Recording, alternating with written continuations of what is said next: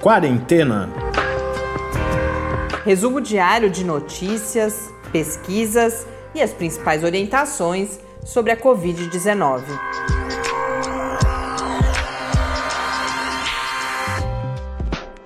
Quarentena, dia 169.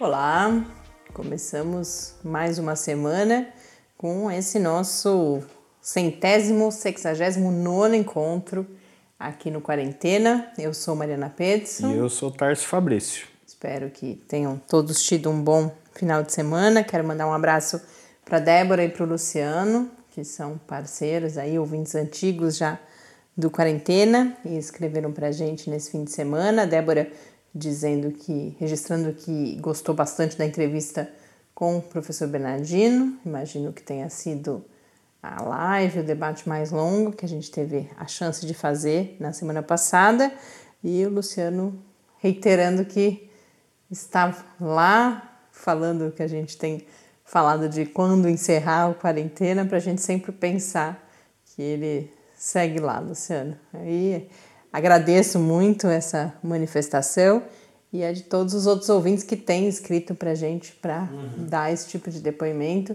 Com isso, a gente segue por aqui enquanto for possível e trazendo as novidades. As narrativas dessa semana me parecem que serão análises sobre o que está acontecendo aqui no Brasil. A gente tem algum sinal de estabilidade, em alguns lugares talvez até alguma queda, mas por outro lado, muitas notícias de aglomerações no final de semana. Acho que uma das imagens mais frequentes e emblemáticas foram as praias no Rio de Janeiro, lotadas, o rio que tem eh, tido já há três semanas um, um crescimento no número de casos. Então, agora mais do que nunca, é importante que todos nós resistamos a um desejo que é claro que é fácil da gente entender, a gente tem isso também, começa a aparecer, ufa, parece que temos algum sinal de, de melhora ou de até mesmo de normalidade em algum horizonte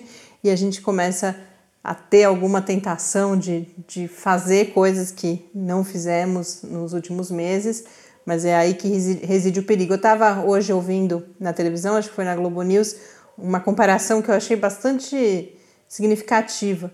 A gente tem vários estudos mostrando em relação a acidentes de carro que eles acontecem em sua maioria, ou uma porcentagem significativa acontece quando a gente já está chegando em casa, por exemplo, ou no nosso destino, porque é justamente quando a gente relaxa um pouco e, para e de deixa prestar atenção, né? Na, na, nas medidas de segurança e que é um pouco esse momento que a gente vive da pandemia e o risco de se relaxarmos demais e relaxarmos no momento errado, de voltarmos a vivenciar um crescimento dos casos. A gente que falando assim parece até que a gente já está em queda mesmo, mas lembrando que por enquanto a gente segue num patamar muito alto de casos e de mortes, mas eu estava falando das narrativas, uma é essa, e a outra que eu percebo uma ansiedade crescente, uma preocupação com alguns aspectos, é claro, é a questão da chegada da vacina, até porque estamos de fato cada vez mais perto de um resultado, seja ele qual for, e aí várias discussões, as, algumas já antigas que vão ganhando força, outros novos aspectos começam a aparecer quando a gente vai se aproximando desse momento. Então, imagino que a gente deva falar cada vez mais e, ao menos nessa semana, bastante sobre vacinas. Mas a gente começa pelos números.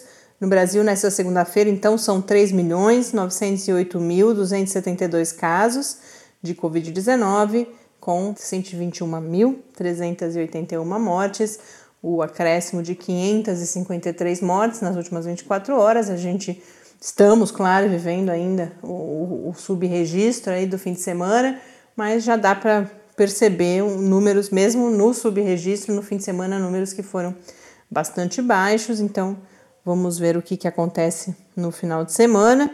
Tem uma análise que o, o Globo trouxe hoje sobre os estados, mas antes, uma comparação emblemática que o Tarso traz para gente. É, o, o estado de São Paulo hoje passou das 30 mil mortes, o que é mais de mil mortes do que foi registrado até o momento na Espanha. A Espanha que foi um dos lugares que gerou tanta comoção, as imagens que apareciam, tal, assim como a Itália. Então, São Paulo, que tem uma população relativamente próxima, né? o estado né? de São Paulo tem uma, uma população próxima à Espanha. A Espanha tem cerca de 47 milhões de pessoas, o estado de São Paulo cerca de 44 milhões. E a gente aqui no estado de São Paulo, então, já passou o número de mortes da Espanha, que teve a, a, a, pandemia, chegou primeiro lá, como a gente sabe, a doença chegou primeiro lá na Europa tal, que gerou aquelas cenas né, que comoveram todo mundo. Então, só para registrar, aqui no estado de São Paulo já morreu mais gente do que morreu na Espanha. Espanha que volta a viver um momento difícil, é claro que nada comparável àquela, àquela chegada uhum. inicial da pandemia, mas é na Europa o país onde os casos mais sobem, e a Europa, inclusive. Em algumas regiões, mais especificamente, né, tem, tem um quadro mais grave, inclusive. É, hoje é o dia que a Organização Mundial da Saúde, lembrando que já há três semanas é, a Organização Mundial da Saúde mudou a rotina de publicação de boletins e tem publicado, embora os números sejam publicados diariamente, tem publicado agora uma análise semanal e chama atenção para a situação da Europa em que os números seguem crescendo. A gente já fala um pouco mais sobre essa análise semanal, sobre os números no mundo, mas antes, ainda falando no Brasil, como eu disse, o Globo, a partir dos indicadores que aquele consórcio de veículos de imprensa tem uh, levantado, trouxe hoje uma análise de como estão as tendências nos diferentes estados brasileiros, Primeiro, em termos nacionais, destaca que a média móvel, que é aquela média entre de número de tanto de número de casos quanto de número de mortes dos últimos sete dias, cujo objetivo é diminuir um pouco essa oscilação que a gente tem no final de semana e ter um, um retrato mais claro do que está acontecendo. A média móvel de óbitos no Brasil na última semana foi a mais baixa desde o dia 21 de maio. Então a gente percebe essa tendência, mas faz o Globo traz a separação por estados também e a gente tem estados onde a pandemia segue crescendo. Então, os estados com tendência de aumento são quatro, justamente o Rio de Janeiro, que eu mencionei antes, Amapá, Pará e Tocantins. Ela está estável em 11 estados que são Bahia, Goiás, Maranhão, Mato Grosso, Mato Grosso do Sul, Rondônia, Minas Gerais, Piauí, Rio Grande do Norte, Rio Grande do Sul e São Paulo. E em queda no Distrito Federal e mais 11 estados: o Acre, Alagoas, Amazonas, Ceará, Espírito Santo, Paraíba, Paraná, Pernambuco, Roraima, Santa Catarina e Sergipe. Chama atenção Santa Catarina nesse conjunto aqui, porque Santa Catarina vivia uma situação sul do Brasil em geral, mas vamos acompanhar para ver se essas tendências se confirmam. Lembrando que isso são tendências, é muito cedo ainda, a gente não tem, a Organização Mundial da Saúde preconiza, se eu não me engano, três semanas seguidas de queda para você ter uma confirmação de tendência e tá tudo muito no início esse movimento aqui no Brasil. É claro que a gente espera que de fato estejamos começando a viver uma situação um pouco mais passível de ser controlada. É porque pode, podem ser oscilações normais, né? Então por isso é preciso esperar mais tempo. E aí, dois detalhes curiosos, né? O Rio de Janeiro, que tem tendência de alta, primeiro teve aquela cena que você já falou, e é um estado que tem uma, uma situação de governo complicada agora. O governador afastado, o vice assumiu, não sabe muito bem, mas o vice também é investigado, inclusive por é, desvios, né? São, são investigados por desvios em recursos que seriam aplicados na saúde, então tem toda essa situação complicada o estado do Pará, que está apresentando tendência de aumento também, né? Hoje eu vi uma notícia logo cedo que o governo está desativando uma estrutura que foi montada, que eram policlínicas móveis, que atendiam municípios que não têm nenhuma estrutura de saúde. Essas policlínicas eram caminhões, elas trabalhavam de uma forma itinerante. E o programa foi é, desativado hoje pela manhã, justamente num dos estados que tem é, uma tendência de alta. Então, realmente, a questão das políticas públicas está é, tá muito complicada né, no, no combate à, à Covid.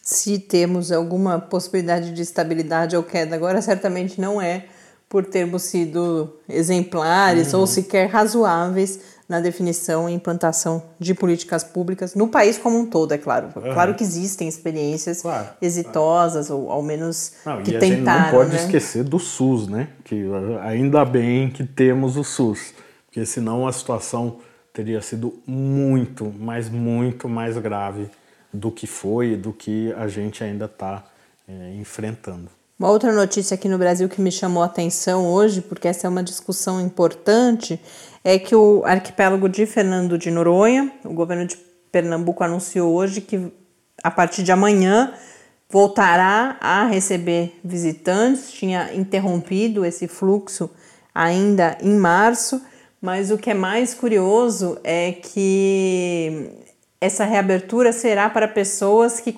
comprovarem já terem passado pela infecção de Covid-19. Tem algumas regras ali, não pode ser teste rápido, mas pode ser tanto o PCR, que é o vírus inativo, mostrar que teve o vírus ativo em algum momento e que já faz mais de 20 dias, 20 dias ou 60 dias, tinha o, o tempo lá para um era um tempo e para o exame sorológico, que é aquele que mostra que você tem anticorpos, é um outro tempo. Mas é claro que isso é altamente questionável por dois motivos.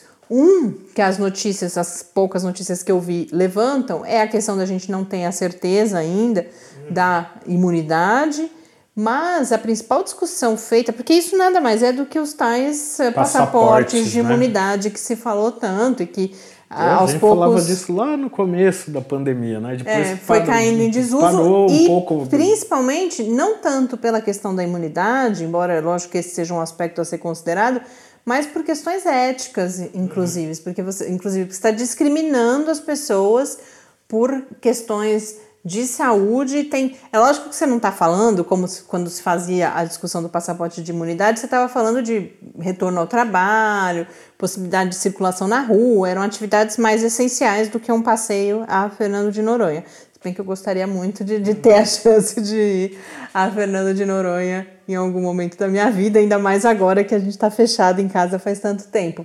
Mas é uma discussão a ser colocada, então eu, eu estranhei bastante e não vi isso ser muito questionado, mas é claro que a gente tem que levar em consideração, hoje eu vi o dado, o Fernando de Noronha tem cerca de 3 mil habitantes e vive fundamentalmente, a sua economia vem fundamentalmente do, do turismo. turismo. Então é algo que é preciso pensar em uma solução em algum momento. Mas essa questão do, do, do de, de, fazer essa, essa separação, essa discriminação por aí, eu achei bastante Não, complicado. Tem, tem, uma, tem um outro detalhe nisso, né? Que de certa forma você está punindo as pessoas, obviamente. Algumas pessoas se contaminam com Covid, é inevitável se contaminar por, por um acidente e tal. Mas, por outro lado, tem pessoas que não pegaram porque se protegeram. É verdade, eu não tinha pensado por isso. Você está tá impedindo todas elas, né? as regras. Então, você está punindo né, quem adotou todos os cuidados e seguiu todas as regras direitinho. É, não tinha pensado por esse lado e é, é, é verdade também. Bom, vamos aos números do mundo.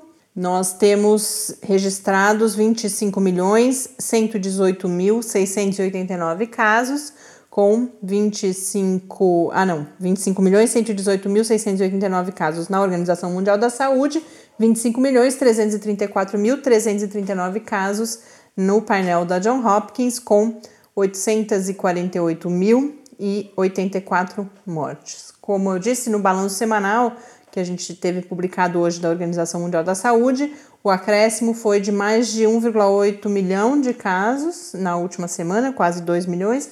Me lembro exatamente de falar em semana passada, então me parece que foi, o número foi parecido e 38 mil mortes adicionais na última semana. A as Américas seguem sendo o continente com maior número de casos e de óbitos, mas apresentam uma ligeira tendência de queda, na qual, se a gente falou aqui do Brasil, os números do Brasil, sem dúvida nenhuma, impactam bastante nessa análise das Américas junto com os Estados Unidos. No Sudeste Asiático, a gente tem a Índia numa situação cada vez mais preocupante e na Europa também o boletim da OMS destaca que a gente começa a ter uma elevação dos casos. A boa notícia é que na África estamos registrando também tendência de queda em vários países, inclusive na África do Sul, que era aquele com que mais preocupava, mas tendência de queda seguida de flexibilização das medidas de distanciamento. Então vamos ver o que, que acontece. Antes de falar de vacina, trazer um aspecto aqui para complementar uma discussão que está se tornando cada vez mais comum e está ficando até quase aqui na moda dizer que as mortes diminuíram também por conta de um acúmulo de conhecimento sobre como, por exemplo, melhor tratar ou mais rapidamente diagnosticar a doença. E hoje o Estadão trouxe uma outra abordagem, uma matéria que eu achei ruim, para falar a verdade, ruim no sentido de mal feita, assim, é meio, não entendi muito bem os critérios utilizados, mas que destaca um outro aspecto importante, porque o Estadão vai falar como avanços na própria ciência brasileira e mais do que a ciência, e é aí que eu quero chamar a atenção, a tecnologia derivada desse conhecimento científico também ajudou o Brasil no enfrentamento da pandemia. Então, eles falam especificamente, é aí que eu achei um pouco estranha a matéria, porque eles vão jogar luz principalmente na UFRJ e alguns projetos que eu sei que outras universidades fizeram coisas parecidas também, mas um dos que eles vão, eles vão falar é, são dos respiradores. E aí, isso ilumina um outro aspecto, que depois tem mais um, uma notícia que eu queria compartilhar com vocês.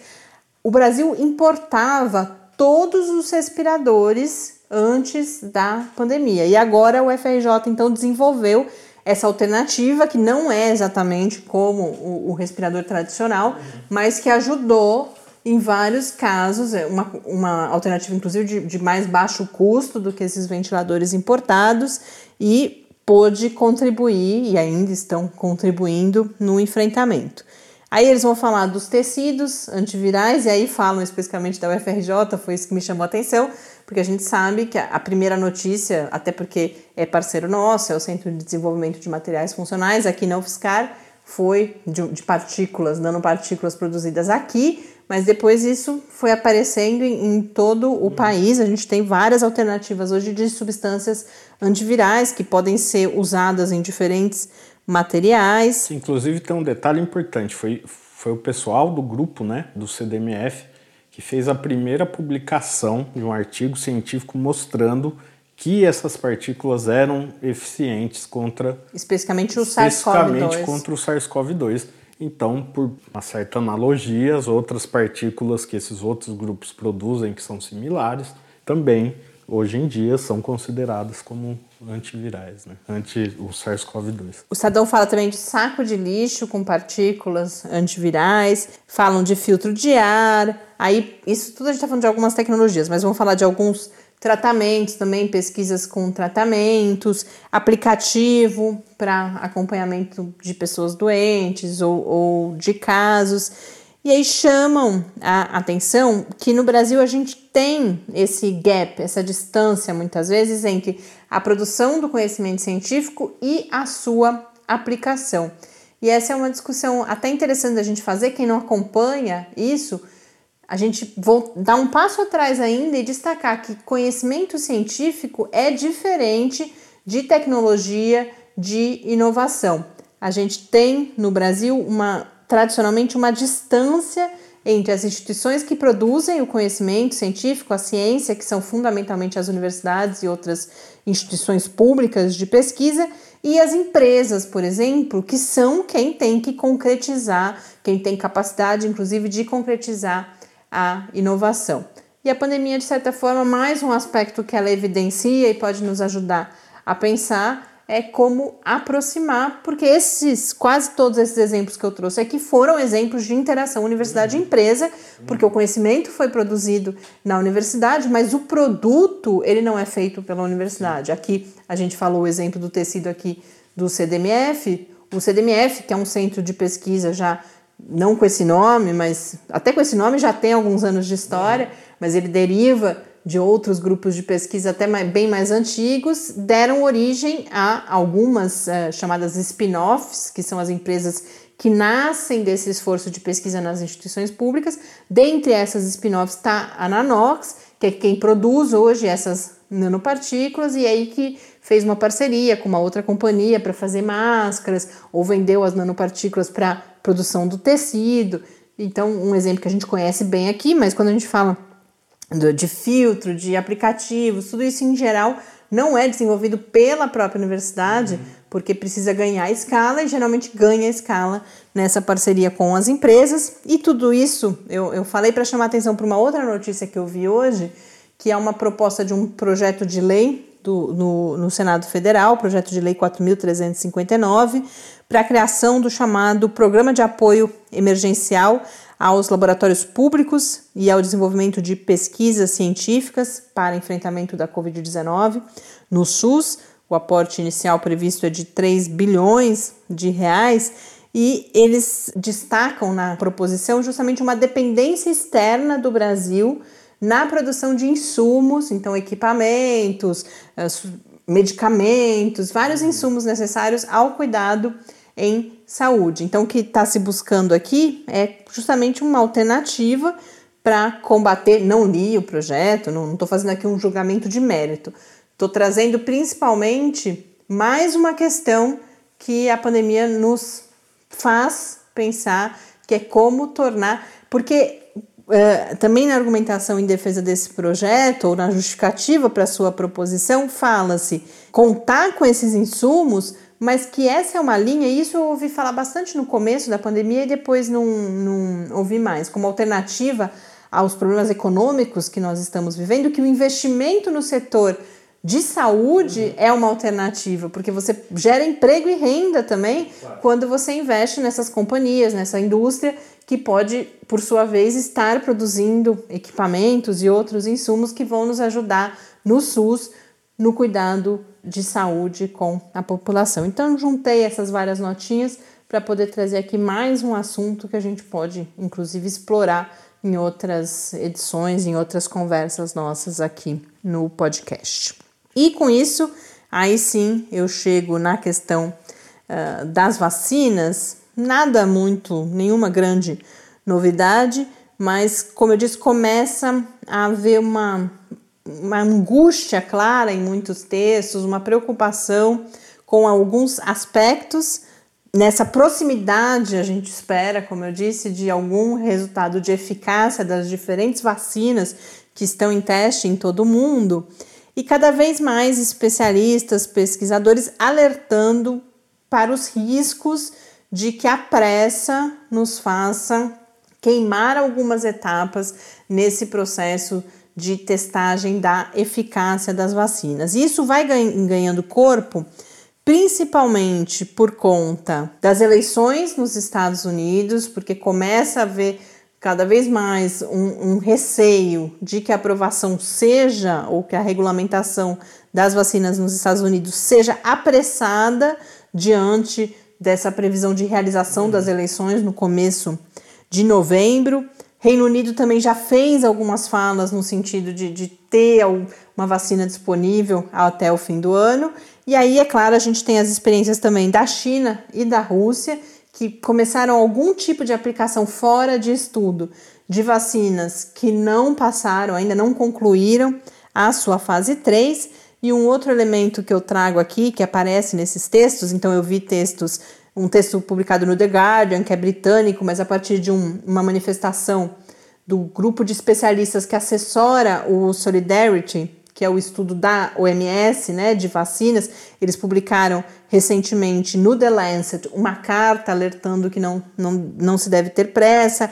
A Science fez uma reportagem esses dias também uh, falando sobre isso, com esse receio, então, de que essa uh, pressa uh, traga alguns problemas que eu já comento, mas eu comecei a falar isso porque aí no, no, no, conjunto dessas matérias eu vi uma outra notícia que eu tinha visto as manchetes, mas não tinha dado muita atenção.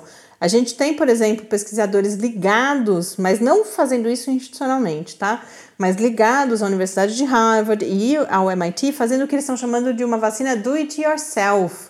Eles estudaram, são, são pesquisadores até renomados, que estudaram tudo que estava saindo sobre vacina, fizeram ali uma mistura e estão aplicando em si mesmos, não, não há um estudo. Então, esse tipo de, de, de, de, Então, várias ocorrências, né? Essa questão política que vai sendo posta em vários países, é, no, no sentido de. principalmente Estados Unidos, mas também essas declarações no Reino Unido, as experiências que a gente já tem notícia da Rússia e da China, e coisas que me parecem bastante questionáveis, né? E que os textos questionam, claro, também, como essa vacina do it yourself aí, desses pesquisadores, tem levado as pessoas, esses especialistas, a se manifestarem alertando para os riscos.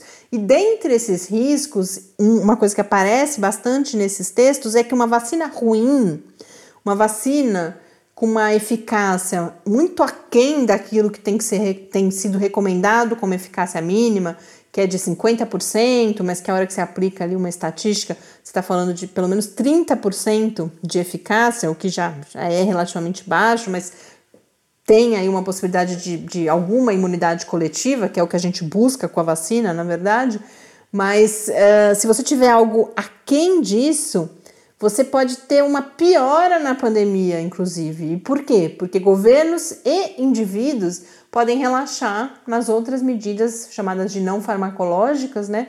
De contenção, então o distanciamento, higiene das mãos, tudo isso que a gente está cansado de saber além de questões de segurança mesmo. Então, é, fica esse alerta. E aí, um último texto que eu quero comentar, que vai trazer uns outros aspectos, é um texto publicado no blog In the Pipeline, que é da Science, que é de um, de um especialista, eu já comentei aqui outras vezes, uma pessoa com muito conhecimento, já teve atuação inclusive na indústria farmacêutica e de vacinas, e ele publica um texto muito interessante que ele fala: bom, é hora da gente se preparar para os resultados dos estudos de eficácia. Eu acho que isso traduz bem o clima que eu começo a sentir, que é com a iminência, a gente sabe que daqui a pouco alguma coisa a gente vai ter uhum. em termos de publicação. E começam a aparecer então esses discursos preocupados com o que será feito desses resultados, na verdade, porque o resultado de eficácia de um estudo desse não significa vacina aplicada no dia seguinte. Há todo um processo de regulação que precisa ser feito depois e toda aquela discussão também de como distribuir isso de forma mais equitativa entre os diferentes países para você não acirrar desigualdades e além disso tem uma questão toda de ineficácia também de você só vacinar pessoas em alguns países e não em outros. Mas enfim, no In the Pipeline ele traz alguns aspectos diferentes dos anteriores, ele vai colocar algumas coisas que podem acontecer com os primeiros resultados de vacina. E ele fala: e se a primeira vacina não for muito eficaz? Alertando para o risco de um tratamento público disso, de um tratamento midiático que leve ao pânico, que uhum. fale: olha, não vamos conseguir uma vacina. Quando um primeiro resultado ineficaz não significa que todas serão ineficazes, porque a gente justamente tem várias plataformas sendo testadas. inclusive, não significa que essa vacina, que o primeiro resultado foi não sendo eficaz, que ela em outros estudos mais para frente se veja que esse primeiro estudo não estava correto. Até porque é, ele chega daí na, na, no segundo ponto, justamente, que um dos resultados que a gente pode ter é o que ele chama de um patchwork de eficácia.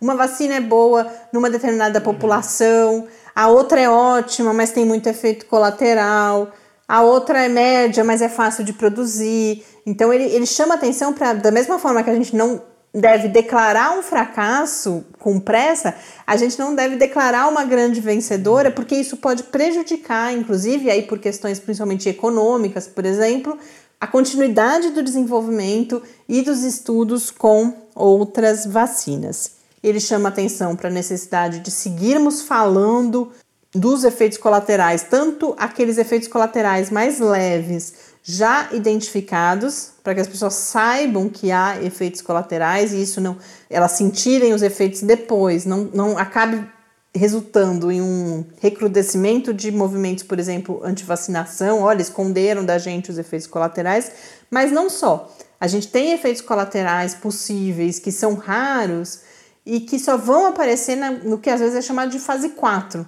que é a hora que você aplicar numa Todo população muito né? maior. E que a gente tem que falar e tem que ficar atento a isso também. E um último ponto que ele traz é que a grande maioria das vacinas que estão sendo testadas prevém uma dose dupla, né? Você é vacinado e depois você tem que tomar essa segunda dose. E mesmo depois que você tomou uma segunda dose, você não fica igual o exemplo que ele traz é a vacina da gripe. Você precisa de alguns dias e para a gente tomar cuidado para isso não fortalecer um discurso de olha, essa vacina não serve para nada, eu me vacinei e fiquei doente. Porque por causa dessa janela, haverá pessoas que serão vacinadas, mesmo se a vacina tiver uma eficácia alta, mas podem adoecer, podem se infectar nesse período entre a vacinação e uma resposta imune suficiente para proteger contra o vírus. Então, são vários aspectos que ele traz de certa forma como um alerta, inclusive para formuladores de políticas públicas para que tratem isso na comunicação com a sociedade e fala justamente que tudo isso tem que ser tratado com muita transparência para que a gente não tenha como resultado o contrário do desejado. Há essa preocupação muito grande, isso aparece em vários textos também, de um fortalecimento do movimento anti-vacinação, porque se a gente não tiver uma porcentagem mínima de pessoas vacinadas, isso não vai, a, a humanidade não vai estar. Tá a população mundial não vai estar tá protegida, por exemplo, aquelas pessoas que não podem ser vacinadas por alguma condição de saúde, por idade e outros fatores aí que impedem a vacinação. Então, eu compartilho esse texto e os outros que eu mencionei hoje lá no Quarentena News em www.lab.fiscar.br. Fechando o episódio, convido-os a conversarem conosco também, mandarem as suas sugestões para a pauta dessa semana no podcast quarentena.gmail.com ou no QuarentenaCast no Twitter. E com isso eu me despeço, desejando uma boa semana para todos nós e até amanhã. Até amanhã. Fique em casa. Quarentena é uma realização do Laboratório Aberto de Interatividade para Disseminação do Conhecimento Científico e Tecnológico da Universidade Federal de São Carlos, o LAB da UFSCar, do Centro de Desenvolvimento de Materiais Funcionais, CDMF, e do Centro de Inovação em Novas Energias, o CINE. Pauta, produção e apresentação: Mariana Pezzo e Tárcio Fabrício. Arte e design de Henrique Mateus. Desenvolvimento web, Eduardo Martins. Edição de áudio, Lucas Stefanuto. Apoio Fundação de Amparo à Pesquisa do Estado de São Paulo.